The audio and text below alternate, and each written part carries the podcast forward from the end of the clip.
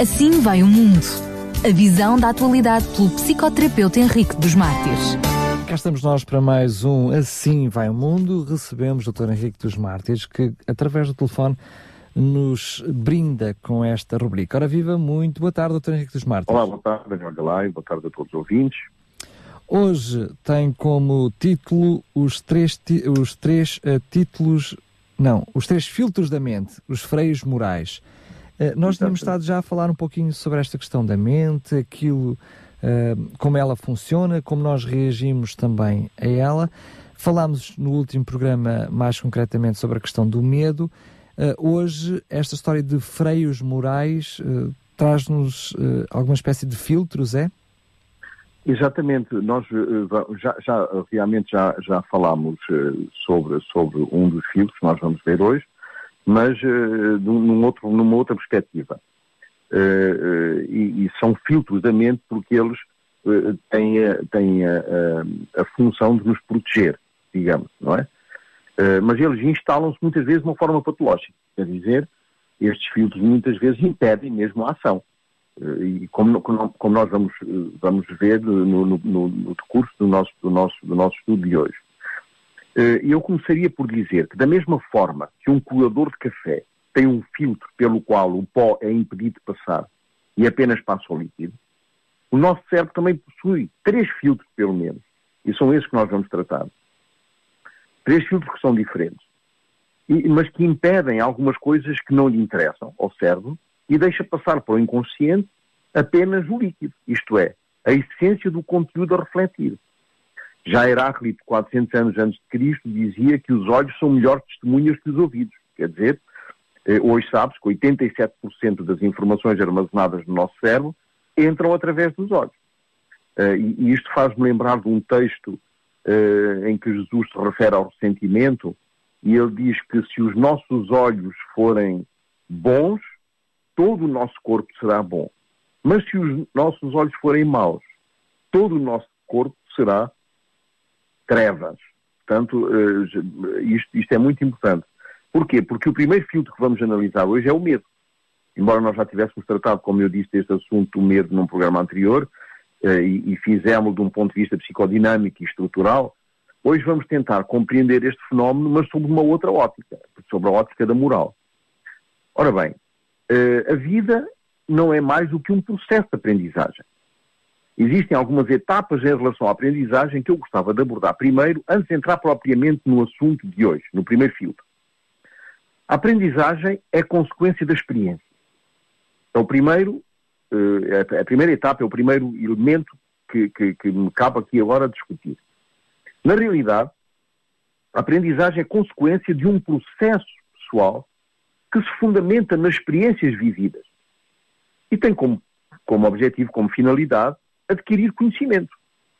Ora, a aquisição do conhecimento passa por algumas, por algumas, uh, por, por outras etapas, por três etapas pelo menos. A primeira que é a assimilação, ou seja, é o processo cognitivo de colocar, classificar novos eventos em esquemas já existentes. Portanto, o sujeito aqui neste caso é objeto de entendimento, ele vai começar a entender, e estamos a falar desde o nascimento, no processo de desenvolvimento. Ele vai começar a entender o que se passa à volta dele. Depois desse processo surge a acomodação. A acomodação é a capacidade de criar novos esquemas ou de modificar um esquema já, um esquema já existente. Portanto, neste caso, o sujeito é objeto de conhecimento. No primeiro caso, entendimento, aqui já conhece. Conhece porquê? Porque, por causa deste terceiro processo que é a integração. O sujeito aprende e fixa o, o que conheceu. Então o sujeito aqui já é objeto do saber. Portanto, entende, conhece e sabe. Para que isso seja possível, é necessário que exija um equilíbrio entre esta assimilação e a acomodação, a que Piaget chamou a equilibração. Portanto, podemos talvez uh, uh, encontrar uma representação uh, imaginar que a aprendizagem seria como um grande caldeirão, onde borbulham muitas ideias ao mesmo tempo. E onde essas ideias vão sendo analisadas e decoradas até produzir um saber. Segunda etapa. A aprendizagem faz-se por etapas que podem ser controladas pelo ensino.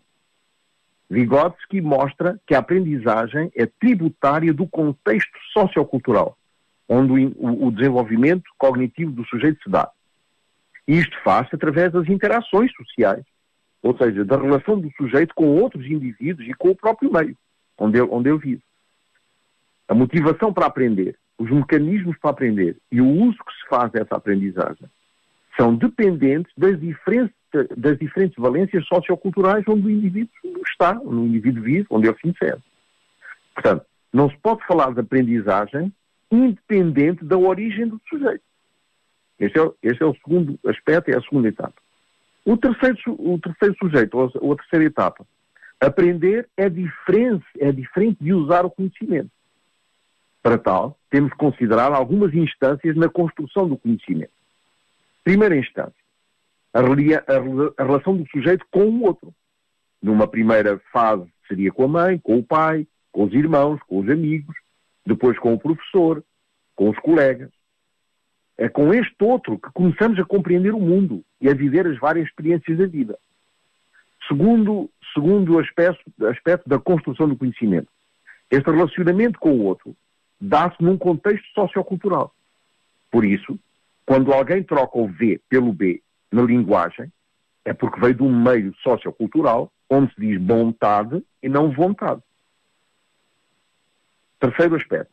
Além deste universo sociocultural, temos que também considerar o universo da ciência, onde o saber se torna mais formalizado e onde tem um papel preponderante na escola. Ora, o papel da escola é transversal a essas várias esferas e estabelece relações entre elas, de modo a facilitar o processo de aprendizagem. Portanto, essa progressão transversa acontece através de três dimensões. A, dim a dimensão cognitiva, quer dizer, o saber fazer, a, a dimensão afetiva, o querer fazer, e a, e a dimensão funcional, o poder fazer. Tem de haver, portanto, uma sintonia entre as dimensões, entre o, entre o saber, o querer e o, e o, e o conhecer, a que Piaget chamou a equilibração, como nós já vimos. Porque, estou, porque, por que razão estou eu a utilizar esta introdução no assunto sobre o medo? Porque, na realidade, o medo é um processo de aprendizagem. Nós aprendemos a ter medo desde o ato de nascimento até à morte. Uma, uma questão de defesa, não é? Autodefesa. Exatamente. Portanto, e começa logo muito cedo. E começa mesmo dentro do útero. A gravidez foi normal. O nascimento foi normal. O parto. Fomos desejados. O ambiente onde crescemos era funcional ou disfuncional? Havia tendências no, no, no meio ambiente onde eu me desenvolvi, portanto, na família? Álcool, droga e outra? Uma coisa podemos estar seguros. É que ninguém precisou esperar até a idade escolar para começar a aprender. Do mesmo modo, enfrentar o medo é um processo de aprendizagem, como nós vamos começar a perceber. Ora bem, o medo nos caracteriza, ou seja, faz parte do nosso caráter, da nossa, da nossa, da nossa natureza humana.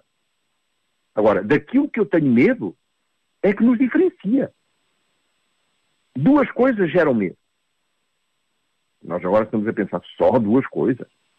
Coisas principais, dois fundamentos, digamos as minhas experiências más do passado, portanto, uma situação gerou medo e, é, e, esta, e, esta, e esta situação tende a repetir a emoção que estava ligada a esta situação sempre que um acontecimento similar ocorre. Um assalto, um acidente, uma doença, um ligeiro sintoma parecido com alguma doença que sofremos no passado, deixa o indivíduo em pânico. Esta é, é, é a primeira das, das, das causas do medo. A segunda a experiência difícil de outra pessoa.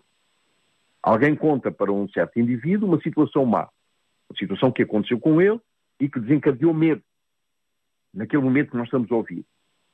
Uma experiência má de casamento, uma experiência má de, com uma doença. Mas no, no caso do casamento, uh, muitas vezes uma experiência má contada por uma outra pessoa pode levar até a romper o noivado, com medo que aconteça o mesmo com essa pessoa. Ou uma relação da qual a menina se contaminou com sida, produz frigidez sexual no ouvinte, por exemplo. Ora bem, O desenvolvimento do sentimento moral nas crianças foi estudado por alguns poucos educadores e alguns psicólogos que trabalharam com crianças. Os mais conhecidos, nós já vimos, Piaget e Kohlberg. Aliás, Kohlberg até é pena não se estudar mais, porque Kohlberg é um grande estudioso, é um grande uh, mestre de, de, do estudo da educação nas crianças. E eles, tanto Piaget como Colbert, chegaram à conclusão que o freio moral é o mais arcaico e primitivo e baseia-se essencialmente, ou seja, fundamenta-se este freio moral no medo da represália física. Todos nós nos lembramos, quando éramos crianças, tínhamos medo de apanhar. Tínhamos medo que nos puxassem as orelhas. Eu lembro que o meu pai era uma pessoa forte, uma pessoa vigorosa, e quando puxava as orelhas levantava-me do chão. Que era uma coisa terrível. Hoje, isso hoje está provado que até faz mal à cabeça. Felizmente eu não tive sequela. Mas, para percebermos que eh, isto, isto é o, o primeiro, é, é, é, é, o mais arcaico dos freios morais, é o medo da represália física. A criança, portanto, comporta-se dentro de certos limites com medo do castigo, com medo de apanhar. Ou, por outro lado, também de perder alguma regalia, ou de perder mesmo o afeto, que isso é muito grave. Porque quando uma criança perde o afeto, fica com um terror horrível, na medida em que ela não se sente amada, e pior ainda, pior, muito pior do que não se sentir amada, é, não, é, é ter a percepção, o sentimento de que não merece ser amada. Isto é terrível. Portanto, o homem, como animal mamífero, tem muitos desejos. E estes desejos são múltiplos, não são, têm todos uh, aspectos e, e, e têm todos funções diferentes. Portanto, o principal freio à realização de alguns deles é, é, este, é, este, é este eh, filtro, o medo. Exatamente como ocorre nas outras espécies. Trata-se de uma defesa que faz parte do instinto da autoconservação, como, como o Daniel Galaio uh, disse ainda agora. Este processo é inato e a finalidade dele é afastar o animal dos perigos reais. Assim, quando um cachorro está com fome, o desejo impulsionará na direção de algum alimento. Tanto o cão, como o animal, como nós, qualquer animal, como, como o ser humano. Quando, quando, o ser humano está com fome, eh, podem lhe propor, seja o que for, ele não, não, não quer saber. Se, no entanto, uma onça estiver por perto, ele fugirá. Mesmo faça um alimento esfomeado. Porquê? Porque o medo, o sentimento de medo, é maior do que o desejo de comer. Maior do que a fome. E, e, este instinto de autoconservação, ou preservação, preservação, faz com que nós nem precisemos uh, da comida para nada. Queremos uh, viver. Portanto, eh, começamos a perceber que a natureza é bela, por um lado, mas também é cruel. Porque vive sob regras brutais. Estas regras brutas lapidam a beleza e o equilíbrio. O ser humano não se pode ver apenas no seu lado primitivo e animal, pois o aflorar da consciência lhe impôs a autocrítica. E estou a falar na consciência moral. Entre os seus instintos e a sua intuição. Ora, esta intuição humana transcende a matéria e exige uma moral universal. Nenhum jogo de palavras ou ideologias pode mudar este conflito que exige, exige, existe e exige uma rejeição do efêmero e salienta o prazeroso em prol do eterno e do sublime. Algumas pessoas temem as represálias humanas e também as de ordem divina. Ora bem, neste caso, as pessoas agem de modo adequado, mesmo quando ninguém as observa. Ou seja, quando as pessoas temem as represálias divinas. Portanto, o medo das represálias divinas já corresponde a um avanço moral, pois a pessoa responde a Deus, omnipresente, mas invisível, e por isso este medo de uma punição divina só é imaginado para depois da morte. E muitas vezes funciona como o único motor de um comportamento razoavelmente correto. Portanto, eu estou a falar aqui uh, do sujeito que, que cumpre uh, uh, e, e comporta-se de uma forma correta porque tem medo que um dia, quando morrer, vá para o inferno, por exemplo, não é? Uh, se o medo do castigo não tiver uma relação com o divino, o sujeito faz o que quer. sempre que não está a ser observado por ninguém. Um homem sem recursos pretende assaltar um transeunte. Nota, porém, que um carro da polícia se aproxima. Neste caso, tenderá a desistir do roubo para evitar ser preso. Aqui o que é que funcionou como freio? Foi a presença de uma figura de autoridade. Mas aí é um pouco mais ética do que moral, não é? Neste caso é mais ético do que moral, exatamente. Mas a moral e a ética, no, no, no, na circunscrição do medo, elas, estão, elas não estão separadas, elas estão juntas. Uh, realmente, uh, o medo como freio moral é um medo que faz apelo à minha própria consciência moral, àquilo que se passa dentro de mim, e como o Daniel Galay disse muito bem, é que, neste caso, o medo é ético porque uh, surge em função do que se passa no exterior e, portanto, em relação ao conhecimento de outras pessoas. Uh, e, e, por isso é que nós, uh, nós, nós podemos analisar o medo como, como um, um conflito permanente, tremendo, entre o bem e o mal. Entre o medo e o shalom, que é a ausência de medo. Mas o shalom não é só a ausência de medo. É uma condição interior onde não pode existir nenhum tipo de perturbação. Porque shalom pressupõe um outro modelo, o modelo do temor do Senhor, significa uma constante consciência da presença de Deus. E aqui já estamos a falar do medo do ponto de vista moral. Portanto, nós estamos neste conflito uh, entre os nossos desejos e as nossas emoções, uh, e, portanto, isto, isto constitui uma luta da humanidade. E a maior luta, justamente, da humanidade é substituir este medo pela coragem. E não foi por acaso que Deus deixou na Bíblia 365 vezes a palavra não tema. Eu até achei muito engraçado quando, quando encontrei esta, na, na minha pesquisa esta, esta asserção. Dá uma por dia, não é? Exatamente. Porque o que Deus está a dizer-me aqui é que passamos cada dia sob os seus cuidados, não precisamos, portanto, ter medo. Portanto, é uma questão de fé. E fé é o quê? Muitas pessoas falam de fé. Muitas pessoas dizem fé e, portanto, inventam muitas vezes algumas, algumas alegorias. Uh, acreditar no que não se vê. Realmente. Mas fé é colocar o pé onde não há chão. É avançar sem medo de fracassar. Sem medo de não conseguir. Sem duvidar que é possível. É estar disposto a avançar quando todos recuam. É firmeza no meio da fraqueza é decisão na hesitação. É audácia face à perplexidade. É não vacilar quando é preciso escolher.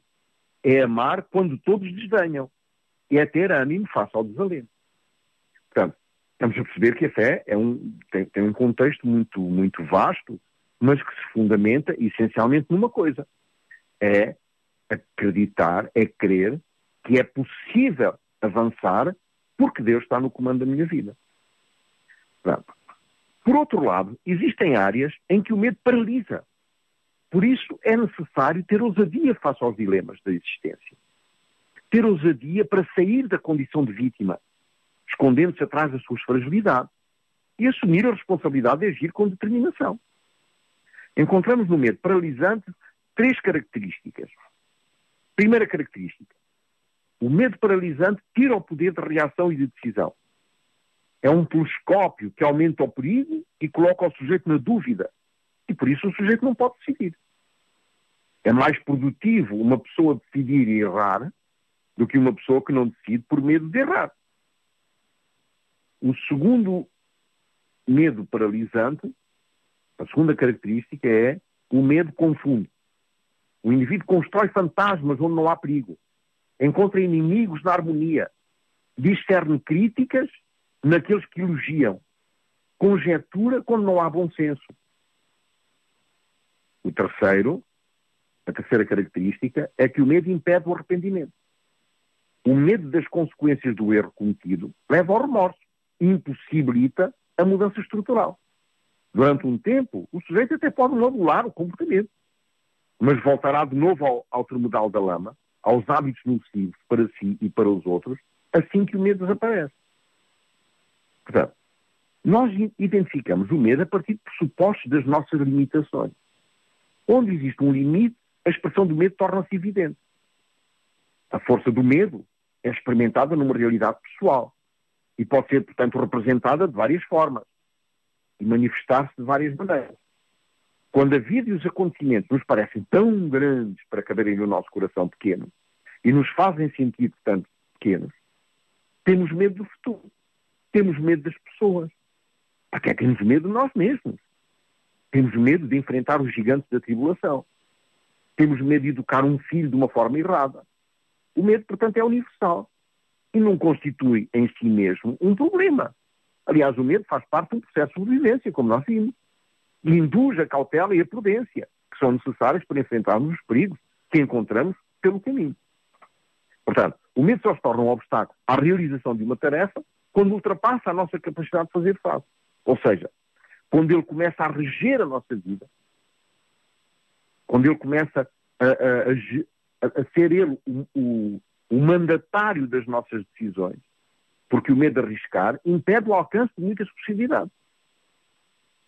É também uma consequência da vida moderna. A guerra mostra-nos a face embrutecida da humanidade. Pertences líderes que se acharam conhecedores do bem e do mal Comeram eles a árvore do fruto proibido, como narra o. Alguns imaginam que a proibição de Deus para Adão e Eva era para roubar-lhes a liberdade. Mas não era. Comer o fruto proibido significaria, ou significava, comer-se um ao outro, com os dentes do ódio, com a boca da destruição, com a intenção de amesquinhar, com o sentido de humilhar, com o desejo de aviltar e de envergonhar. Assim nasceu o pecado. o homem e a mulher podem tudo, até destruir o outro, ou a si mesmo. E isso desumaniza. No texto bíblico, eles ficaram com medo depois de comer o que a serpente ofereceu. Com medo porquê? Porque se sentiram ávidos pela destruição do outro. E nós vemos no, no contexto da, da, da queda que um começa a acusar o outro. Com medo deveríamos ficar cada um de nós com estes mesmos pecados de destruição que nos acometem hoje com esse desejo de amarfanhar, espezinhar o outro através das nossas atitudes fúteis, das nossas palavras venenosas e destrutivas. Essa é uma das causas do medo relacionado ao julgamento dos outros. Porque os ressentidos, os preconceituosos, podem destruir alguém pelo aparente simples ato de criticar aquilo que lhes parece a eles mal no outro.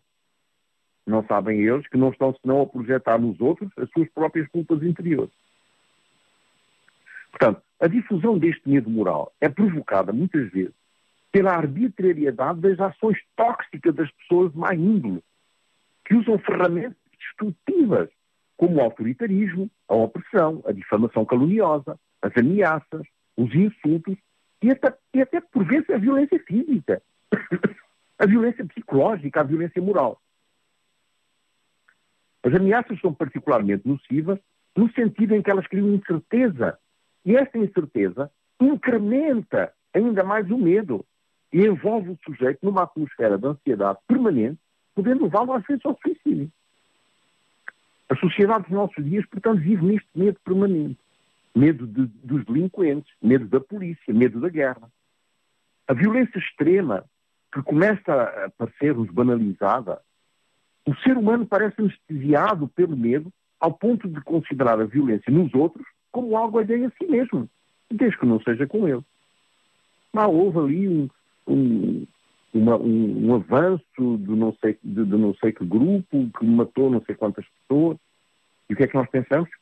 Enfim, desde que não seja na minha casa, desde que não seja comigo e com os meus familiares, este egoísmo. Eh, é, é este, é este é esta, esta forma egoísta de viver a vida. Portanto, uh, o uso situacional, o uso situacional das representações, ou seja, daquilo que nós imaginamos, no contexto de uma vivência, ou seja, de uma experiência vivida, é revelada a maneira como os indivíduos se comportam na sociedade moderna. Por exemplo, certas pessoas atestam, a propósito do medo, de se sentarem de costas para a entrada de um restaurante num momento de lazer com a família a namorada ou os amigos. Pois uma posição desprevenida como essa poderia deixá-los numa posição desfavorável, indefesa, diante de um provável ataque surpresa do inimigo imaginário. Portanto, a lógica de guerra invade o mundo vivido dos atores sociais e o medo é entendido como um agente paralisante, uma emoção difusa que pretende perturbar a relação do indivíduo com a sociedade. As relações de medo passam a funcionar a partir de códigos duplos de conduta, onde a paz e a guerra são marcados por fronteiras, que são de tal maneira frágeis que não garantem mais a segurança necessária para uma vida serena. Uma, vida, uma, cena chocante ocorreu uh, há, há, há, pouco tempo e foi descrita num jornal, uh, e que, aliás, esta, esta cena comoveu e revoltou indignou nas, nas redes sociais muita gente, milhares de pessoas. E a cena foi assim. Um fotógrafo, chamado Osman Sajirli, estava na Síria, a 10 km da fronteira com a Turquia, no local em que milhares de refugiados, amedrontados pela sombra de destruição, ficavam sobrevivendo. Seu objetivo era registrar rostos comuns de adultos e crianças que se perdiam naquela multidão. Foi quando, ao tentar fotografar uma menina de 4 anos, a pequena Udeia, percebeu a sua estranha reação. A menina levantou as mãos pensando ser a câmara uma arma. Mordeu os lábios de pavor. Olhou tão assustada que ele teve o ímpeto de abraçá-la e a aconchegar na dureza da sua trajetória humana. Tão menina e tão cheia de marcas. Sangue jorra naquela região há muito tempo. Famílias estão completamente destruídas. Túmulos que não dão conta dos tantos que perderam o direito ao futuro. Portanto, o medo pressupõe esta experiência social. Este sentimento perpassa todos os segmentos sociais, de forma que a forma pela qual é construído o seu significado e a maneira como se expressa é que vão dar sentido aos sistemas simbólicos de cada sujeito. Nesta perspectiva, o medo é um dos ecos mais significativos da violência. As situações empiricamente observadas conduzem qualquer investigador de uma análise sociológica a refletir como uma construção social. Seu horizonte busca, por isso, entender como é que o medo tem sido experimentado, interiorizado e expresso de forma individual e até de forma coletiva no mundo atual. Entendendo o medo enquanto fenómeno que pretende condicionar e regular as relações sociais dos indivíduos. O medo, enquanto emoção social, está, portanto, presente nas relações desequilibradas de poder. Eh, este medo distorce, desfigura as percepções do modo como os processos criativos e até os sistemas afetos são bloqueados. Quando carregados por estas emoções, somos levados a considerar de uma forma distorcida os amigos e familiares como potenciais inimigos a serem combatidos. Deus criou o ser humano um ser social. Ninguém é feliz sozinho. São esses afetos cotidianos esse contacto com o ser humano, esta confiança no ser humano, que ajuda a diminuir os medos quando podemos conviver sem máscara. Pelo menos deveria ser assim. A realidade revela muitas vezes o contrário. A palavra de Deus o revela quando afirma que os inimigos do homem serão os da sua própria família, em Mateus 10, 36. Por vezes temos medo daqueles que se dizem nossos amigos, que comungam a mesma igreja, os mesmos lugares, daqueles que se riem para nós, como um punhal escondido atrás das costas. Portanto, o medo, o maior medo moral que pode ser descrito é o medo da solidão ontológica, ou seja, a solidão interior do próprio ser. Mesmo que ele esteja acompanhado por uma multidão, aquilo que dentro de nós não está organizado de forma a ser partilhado e cristaliza-se na mágoa e na melancolia. Diz a filosofia que o medo requer uma moral capaz de o castrar, ou seja, de, de o civilizar. O medo é o pai da moral. A filosofia parece estar de acordo com Hobbes, um sociólogo, no que respeita à compreensão da sociedade como um pacto regido pelo medo, menos por considerar a sociedade fruto de um cálculo racional, cuja equação, portanto, seria, sei lá, eh, apaziguar conflitos por meio da vida social. Eh, ou garantir uma reunião de pessoas fracas e interessadas apenas em suas respectivas sobrevivências. Portanto, do ponto de vista neuro, da neurociência, o medo está instalado em forças de conservação, como a memória. O sistema límbico é o gestor da memória emocional e é considerado o substrato anatómico das emoções, da memória e do comportamento. Nele encontramos algumas estruturas que estão muito ligadas ao medo e que gostaria de partilhar agora. O hipocampo é a parte lógica do sistema límbico. Intervém principalmente na, na, própria, uh, na própria recepção, ou seja, na, na, na, capacidade de perceber onde está cada parte do nosso corpo. É também chamada sinestesia.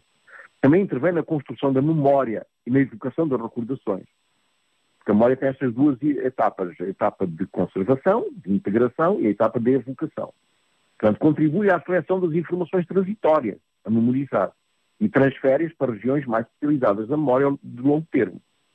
Por outro lado, é este hipocampo que associa uma emoção a um estímulo externo. O hipocampo faz perguntas como: o meu agressor é mais forte? Ou é mais rápido que eu? Serei capaz de o combater? Será que vou ser morto? Muitas vezes o hipocampo falha na sua função quando leva mais tempo do que o necessário para reagir. Eu estou a chegar bem, Daniel Galera. Claro que sim. Ah, ótimo. A segunda estrutura é a amígdala. Portanto, é, é, é conhecida como a estrutura da idade da pedra. Está sempre à espera do próximo ataque. Está projetada para gerar duas reações face ao medo. Combater ou fugir. É uma resposta fisiológica e espontânea às ameaças. Portanto, uma reação primitiva. É ela que nos predispõe ao medo. Por isso se diz que o medo é uma das emoções mais adaptáveis que temos porque nos protege do perigo, avisando-nos com antecedência das consequências da ameaça presente ou latente. É a amígdala que, que aprende tudo o que devemos evitar que ameaça a nossa sobrevivência.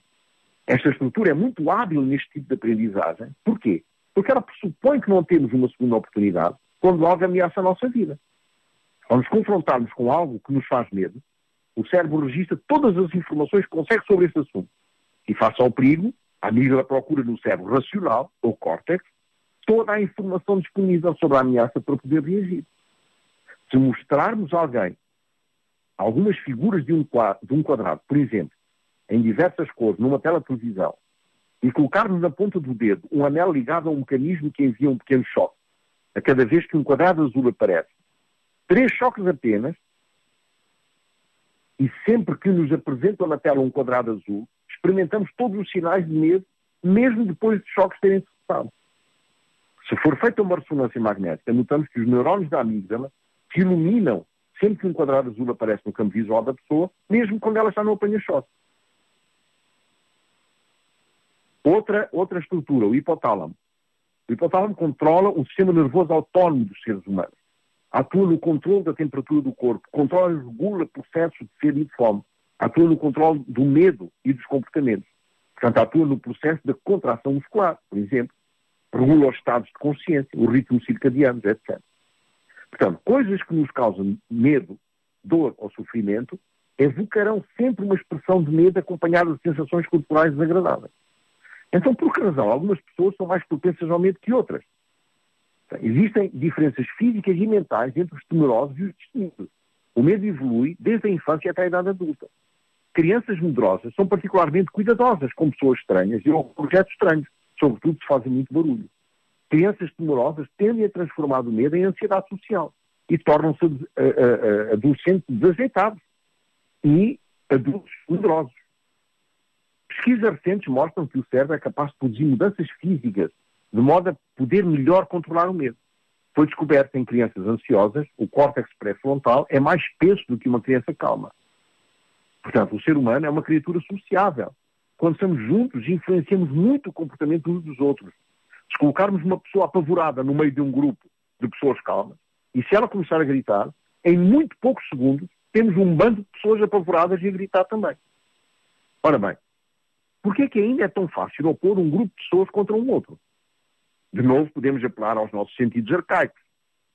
O nosso cérebro classifica os grupos em função de características comuns, como a raça, a região e a cidadania. Fenómeno interessante é que foi descoberto que quando alguém namora ou casa com uma pessoa de um grupo diferente, essa pessoa passa a pertencer ao grupo dela e deixa de causar medo. Somos predispostos a ter medo do outro, mas se temos consciência desses preconceitos latentes, podem eles superar a nossa, a nossa carga emocional. O que se sabe é que os atos corajosos são muitas vezes motivados pelo medo.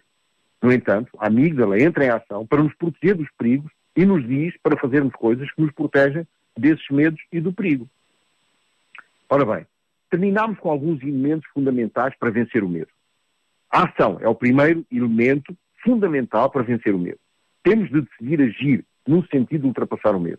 E é a coragem, é o segundo elemento, que é necessário dominar a paralisia que o medo produz, decidindo ir para além do fantasma que me bloqueia. Platão designava a coragem como a capacidade de seguir as ordens da razão, independentes da dor ou do prazer. Portanto, o medo de sofrer é um terrível paralisante da ação. Coragem é agir com o coração. Coragem, cora, vem de coração. É, de, é, é, é, portanto, agir com amor. Quando agimos com amor pelos outros, o medo tende a desaparecer. Ora, são estes dois elementos fundamentais para vencer o medo. E, e, e terminamos. E, portanto, eh, gostaria só de propor para o próximo programa o segundo filtro mental, que é a vergonha.